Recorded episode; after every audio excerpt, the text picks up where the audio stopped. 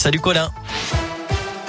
Salut Cyril, salut à tous et à la une de l'actualité aujourd'hui, l'agresseur présumé de la jeune Mila, toujours en garde à vue. L'homme est soupçonné d'avoir harcelé la jeune femme iséroise menacée sur les réseaux sociaux depuis des mois après avoir critiqué l'islam en janvier 2020. Il l'aurait agressé sexuellement sur les berges du Rhône à Lyon ce week-end. Vidéo à l'appui d'après Lyon Mag. Le suspect était déjà recherché par les forces de l'ordre dans une affaire de vol à la roulotte. Un Lyonnais de 27 ans condamné jeudi dernier à 5 ans de prison dont un avec sursis pour l'agression sexuelle de son ex-compagne en octobre 2020 à Neuville-sur-Saône. Il devait comparaître au début du mois de janvier, mais le fourgon pénitentiaire qui le transportait depuis la maison d'arrêt de Corba avait eu un accident de la route en direction du tribunal. Un mandat de dépôt a été prononcé à son encontre par la justice. Il retourne donc derrière les barreaux. Il devrait également verser 3000 euros de dommages et intérêts à la victime.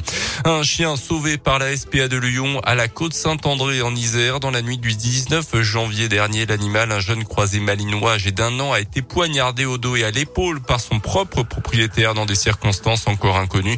Alerté par des témoins, la SPA de Lyon a pu récupérer le jeune chien qui a dû être soigné dans une clinique vétérinaire. Une plainte a été déposée. Le propriétaire de l'animal sera jugé au mois d'avril. L'association de protection animale réclame une interdiction définitive de détenir des animaux à l'encontre de cet individu qui risque également jusqu'à trois ans de prison et 45 000 euros d'amende. Plus d'informations sur notre site internet Audience attendue dans les toutes prochaines minutes au procès de l'agresseur du maire de Grigny dans la métropole de Lyon. Agression qui remonte à la semaine dernière.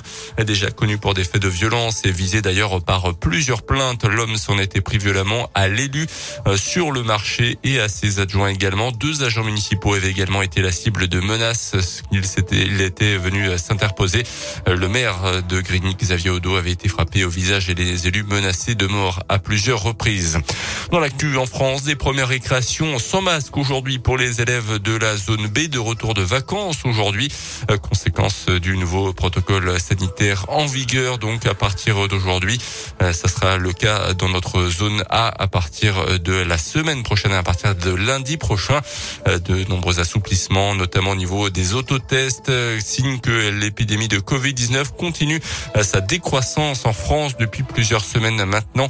Le ministre de la Santé, Olivier Véran, a même parlé hier d'un effondrement de la vague Omicron dans le pays, dont le variant est majoritaire, mais pas question pour autant d'avancer la levée des restrictions sanitaires toujours prévues à la mi-mars. Accusé d'emploi fictif par Mediapart, le candidat communiste à la présidentielle Fabien Roussel affirme avoir les documents prouvant au contraire son travail. Le site internet Mediapart l'accuse donc d'avoir été payé entre 2009 et 2014 comme assistant parlementaire sans avoir réellement travaillé.